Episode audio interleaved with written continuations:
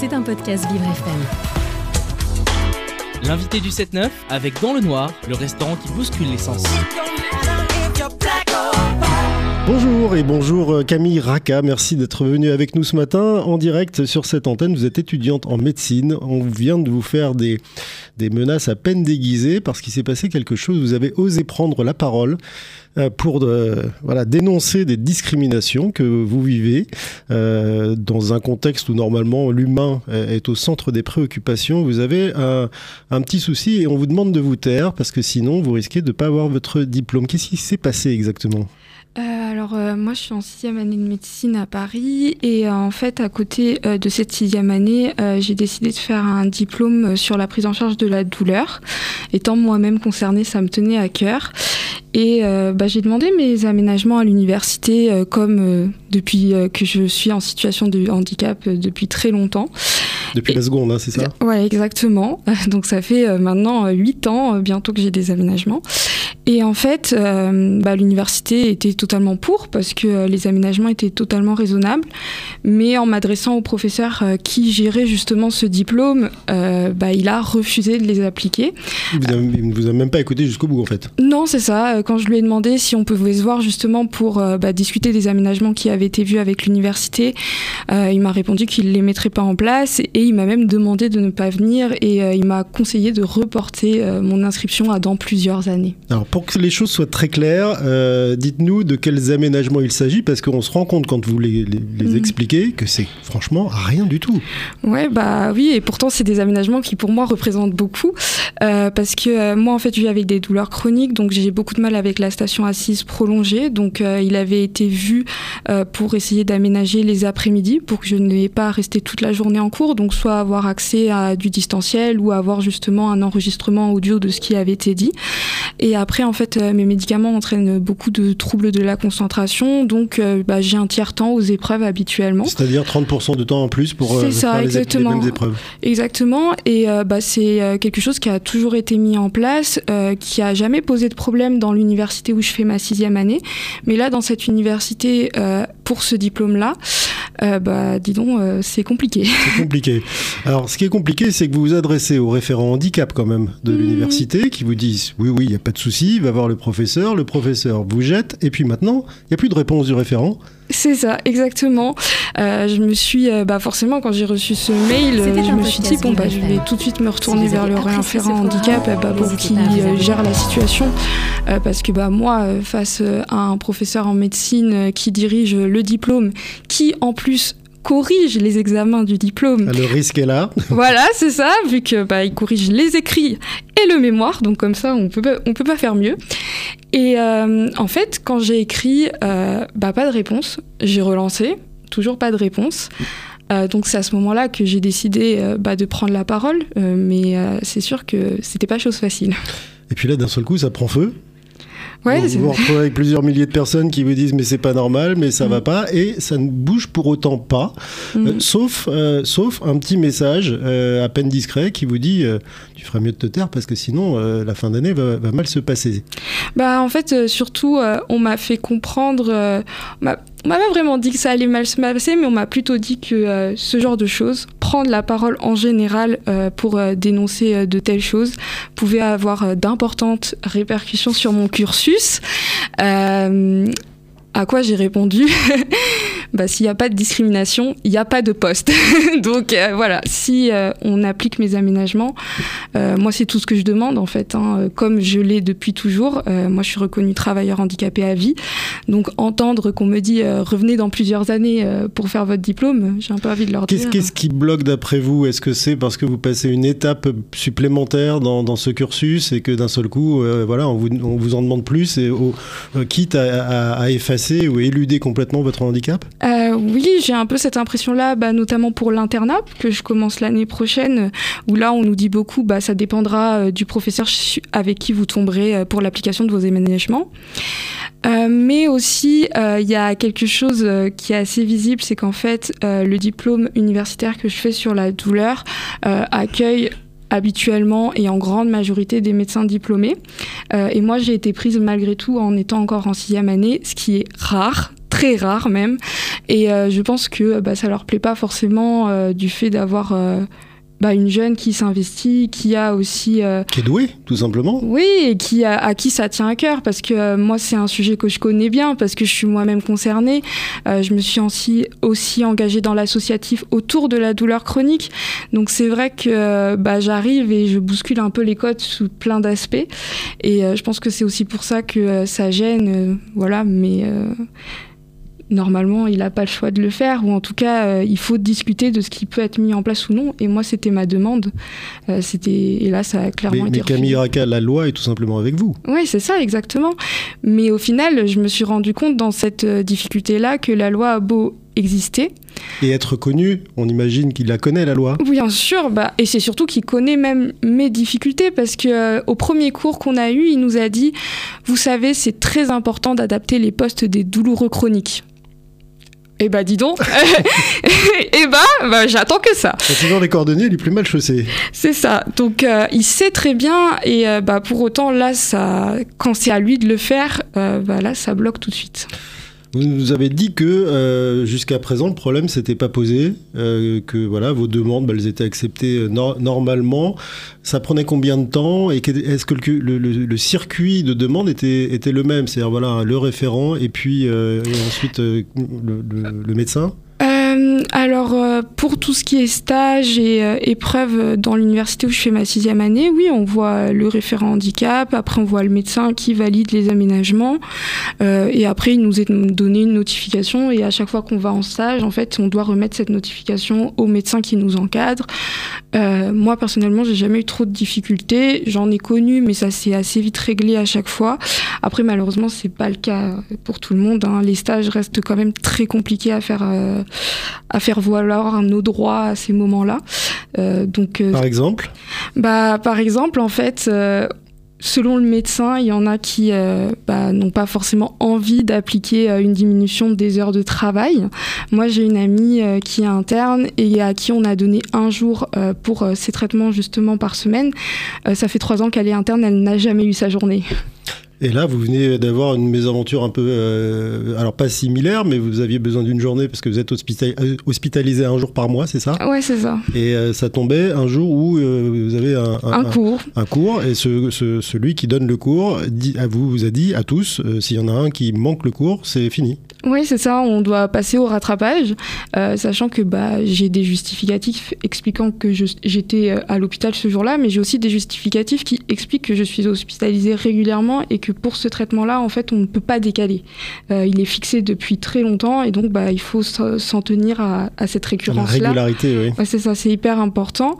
Euh, et donc, euh, bah, quand j'ai reçu ce message, je me suis encore dit, eh bah dis donc, ça recommence.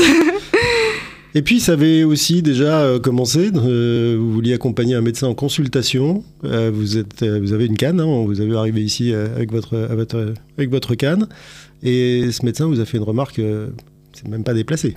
Oui, bah alors honnêtement, des remarques sur euh, ma canne à l'hôpital, j'en ai euh, toutes les semaines. Hein. C'est hyper récurrent et très fatigant à force. Mais lui, euh, bah justement, je devais aller en consultation avec lui et il m'a dit la canne, c'est vraiment problématique pour les consultations, ça va pas le faire. J'étais hyper choquée parce que euh, bah, moi, je suis étudiante en médecine depuis des années, ça se passe toujours très bien. Je suis toujours très investie euh, et j'aime euh, mon métier en fait. et ma canne n'a jamais posé de problème pour les consultations. Et de me dire que ça va pas le faire et que c'est pas l'idéal, sachant que bah on ne choisit pas d'être en, en, situation de handicap. Hein. Moi, je suis en situation de handicap à vie, donc je ne peux rien y faire. Et je trouve ça vraiment dommage qu'ils refusent de s'adapter et de voir aussi bah, la force que ça peut amener parce que euh, bah, moi je connais aussi le côté du patient donc euh, c'est une force dans mon métier. Oui et puis c'est aussi une force parce que du coup vous battez contre les moulins là et euh, vous lâchez pas. vous auriez pu là encore tout récemment dire bon ok je me tais et puis c'est mhm. pas grave je vais me débrouiller finir dans la douleur. c'est ce que vous avez écrit d'ailleurs sur, en partie sur votre, votre post LinkedIn. mais non, là, vous vous êtes dit non, ben, je m'arrête pas, j'y vais, je continue. Et vous êtes sur cette antenne ce matin, publiquement, Oui, en fait, c'était important pour moi parce que euh, bah, moi, j'ai fondé l'association Draw Your Fight qui sensibilise au handicap, particulièrement lorsqu'il est invisible. Euh, je me suis engagée en tant que patiente pour essayer d'améliorer le parcours de soins des, de ceux qui ont des maux invisibles, qu'ils soient physiques ou psychiques. Et en fait, là, je me voyais pas me taire en disant bah, je cautionne ce qui se passe. C'était pas possible pour moi parce que euh, c'était totalement en désaccord avec mon engagement quotidien. Et c'est surtout que j'espère en fait que ça aide à réveiller un peu les consciences euh, de ce qui se passe dans le milieu médical, mais aussi pas que dans le milieu médical, parce que des études ont montré que 30% des personnes en situation de handicap ne bénéficient pas des aménagements dont ils auraient besoin dans leur emploi. Donc vraiment pour moi c'était important d'utiliser bah, cette histoire qui malheureusement est très dommageable pour moi, euh, mais euh, voilà pour sensibiliser. Mais qui servira peut-être aux autres. Voilà. À tous ceux qui n'ont pas d'ailleurs osé dire peut-être qu'ils étaient en situation de handicap et avaient besoin d'un aménagement, parce que dans votre fac euh, vous êtes la seule. Bah en fait pas dans mon université, on est plusieurs en situation de handicap, mais dans ce diplôme-là sur la douleur, je suis la première étudiante à demander un aménagement, à être en situation de handicap. Pour ça, alors ils savent pas trop, ils connaissent pas. Bah, savent pas pourtant dans, dans mon autre université, mon cursus général général, bon, bah, ils ont l'habitude, ils s'adaptent très bien. Et récemment, j'ai vécu une super expérience euh, en stage où un chef m'a dit, bah, honnêtement, on n'est pas formé à ça, on ne sait pas comment s'adapter, mais dites-nous ce que vous avez besoin et on va le faire. Et bah, juste, si tout le monde faisait ça, il n'y aurait pas de problème. Et euh, au final, je me rends compte, c'est vraiment dommage euh, qu'on se retrouve à utiliser notre énergie pour se battre et pour euh, bah, se défendre, tandis que bah, on a déjà beaucoup à combattre au quotidien. Quoi. Alors pour expliquer ça justement, euh, les besoins spécifiques, comment ça fonctionne, euh, ce que vous avez, ce que vous vivez, vous, avez cette association dont vous avez parlé, Draw Your Fight, mhm. dessine ton combat. C'est ça. Vous utilisez la BD, des expositions dans les entreprises, dans les hôpitaux, pour mhm. essayer d'expliquer ce que c'est qu'une douleur chronique et, et, les effets et comment la gérer quand on est dans l'environnement, c'est ça? C'est ça, et pas que la douleur chronique, on parle aussi des troubles psychiques. Le, handicap invisible au, sens, large. Au sens large, oui. Euh, de toutes les maladies invalidantes qui peuvent euh, avoir euh, qu'on peut avoir en fait et impacter notre quotidien. c'est important euh, pour moi parce que euh, bah, justement je suis moi-même en situation de handicap et euh, j'ai en même temps le parcours médical derrière de mes études pour aider justement à mettre en lumière les mots invisibles, rappeler leur impact dans le quotidien, que ce soit sur la vie professionnelle, sociale, familiale et l'importance en fait de s'y adapter et que on a tous à gagner de l'inclusion. Euh, l'inclusion, c'est vraiment quelque chose qui aide à faire avancer les choses. Euh, moi, je vois avec les équipes médicales avec lesquelles je travaille pour l'association, euh, on se rend compte à quel point notre travail commun aide à faire valoriser euh, la connaissance de chacun. Que l'association, elle ne fait pas que montrer des dessins à des gens.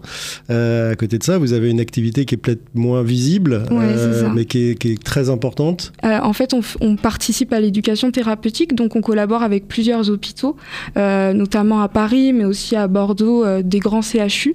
et là, on va directement au contact des patients et avec les médecins, on travaille sur des ateliers pour arriver à mieux comprendre la maladie, pour arriver à mieux gérer ses traitements, euh, aussi pour parler de sa maladie aux autres parce que c'est pas facile. Euh, moi, c'est un long chemin que j'ai mis à accepter de parler de mon handicap pendant plusieurs années. Euh, je me suis tue. Donc euh, voilà, on essaye d'utiliser notre expérience à nous en tant que patients. on est actuellement 55 bénévoles dans l'association et on essaye vraiment de s'investir bah, pour aider à la fois à une meilleure inclusion, mais aussi aider les personnes qui vivent avec ces mots invisibles de se sentir mieux et plus acceptées autour d'eux. Alors Camille Raquet va peut-être il falloir ajouter un troisième pôle d'activité à l'association, celui de sensibiliser les, les grands professeurs de médecine, euh, parce que là, il y, a encore du boulot, c'est ce que vous dites? Ah bah oui, euh, clairement. Bah justement, euh, on sensibilise déjà un peu les professionnels. moi, j'interviens dans les congrès. L'exposition Les reflets du handicap invisible va aussi dans les congrès médicaux.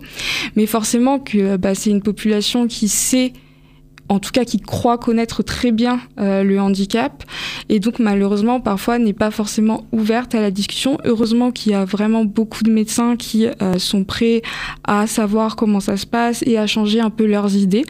Mais malheureusement, bah là, euh, ce professeur en médecine, qui en plus est professeur en médecine de la douleur, donc ça veut dire qu'il est vraiment très bien placé pour me comprendre. Bah là, euh, lui, je pense que euh, ça lui paraît aberrant qu'une étudiante soit dans son diplôme avec des douleurs chroniques et que lui, par contre, doive s'y adapter. Comment réagissent les, les autres étudiants et étudiantes de ce diplôme? Eh bah c'est très compliqué aussi euh, parce que forcément quand j'ai pas eu euh, les aménagements je me suis tournée vers eux pour essayer d'avoir des enregistrements des cours et euh, bah, en fait j'ai eu très peu de réponses très très peu. J'en ai même à qui j'ai demandé et qui ne l'ont pas fait donc ouais il y a une bonne partie des cours que j'ai raté malheureusement parce que bah, les autres étudiants ne se sont pas non plus n'ont pas vraiment eu envie de m'aider et pour rappel en fait ces étudiants sont aussi des médecins en exercice pour beaucoup donc euh, je me suis un peu sentie seule là pour le coup, euh, vraiment euh, face à ça. Ça fait froid dans le dos, ce que vous racontez. Bah c'est surtout que ils sont censés se former pour devenir médecin de la douleur et je me dis moi qui essaye juste bah, d'y arriver comme je peux malgré mes traitements malgré mes douleurs invalidantes je demande de l'aide à celui qui encadre ah bah non et je demande de l'aide aux étudiants ah bah non non plus. Et je me suis dit, mais c'est fou en fait. Euh, comment moi je fais pour m'en sortir si personne euh, ne veut m'aider. Euh, donc c'est très compliqué. Et le, et, le, référent handicap de l'université qui lui a disparu de la circulation aussi ah oui, alors lui, c'est disparition euh, prolongée parce que euh, bah, ça fait un mois que cette histoire a commencé. Hein, donc euh, bah, j'ai relancé, relancé. et c'est vrai qu'après, on m'a dit bah, qu'il faudrait, on va dire, bah, que je pouvais, en tout cas, vu que la loi est dernière mois, mettre en place bah, des demandes auprès d'un avocat, etc. Mais il y a quand même le gros risque, même quand je prends la parole, en fait, le fait que le professeur qui encadre euh, ce diplôme bah, décide un peu de se venger sur moi en invalidant euh, bah, mes examens. Et vu que bah, moi j'ai envie d'avoir mon diplôme, bah, j'essaye un peu de trouver un équilibre. Très, très partagé. Voilà, c'est ça. Et pourtant, bah, je suis venue aujourd'hui ici parce que je me suis dit, bah, bon, déjà, il écoute peut-être pas la radio. Et après, au final, même s'il écoute, euh, je pense que c'est important qu'il se rende compte des répercussions de ce qu'a euh, bah, sa décision, euh, son nom à lui, en fait, dans mon quotidien, mais c'est énormément de bouleversements, énormément de difficultés, beaucoup de douleurs en plus, parce que beaucoup de compensations nécessaires. Et puis, pendant un mois, là, vous êtes en régime normal alors que vous devriez ne, pas l'être. Si vous voulez soutenir et découvrir et l'association Draw Your Fight et, Camille Raka, R-A-2-C-A, sur LinkedIn, allez-y, vous rejoindrez les milliers de personnes qui la soutiennent déjà aujourd'hui. On espère que vous continuerez d'être encouragés et puis que vous arriverez à vos fins. Camille, merci beaucoup d'être venue ce matin sur Vivre FM en direct. Merci.